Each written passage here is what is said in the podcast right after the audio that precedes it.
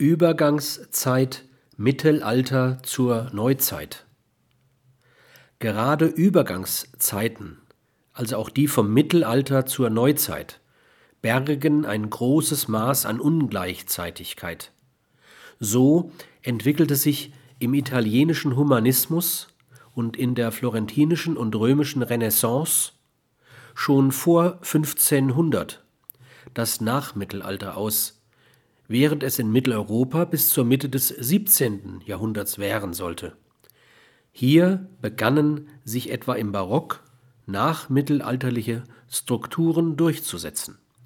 Zudem sind die Ereignisse von 1453, 1492 und 1517 von den Geschichtenschreibern der Neuzeit als bemerkenswert selektiert worden.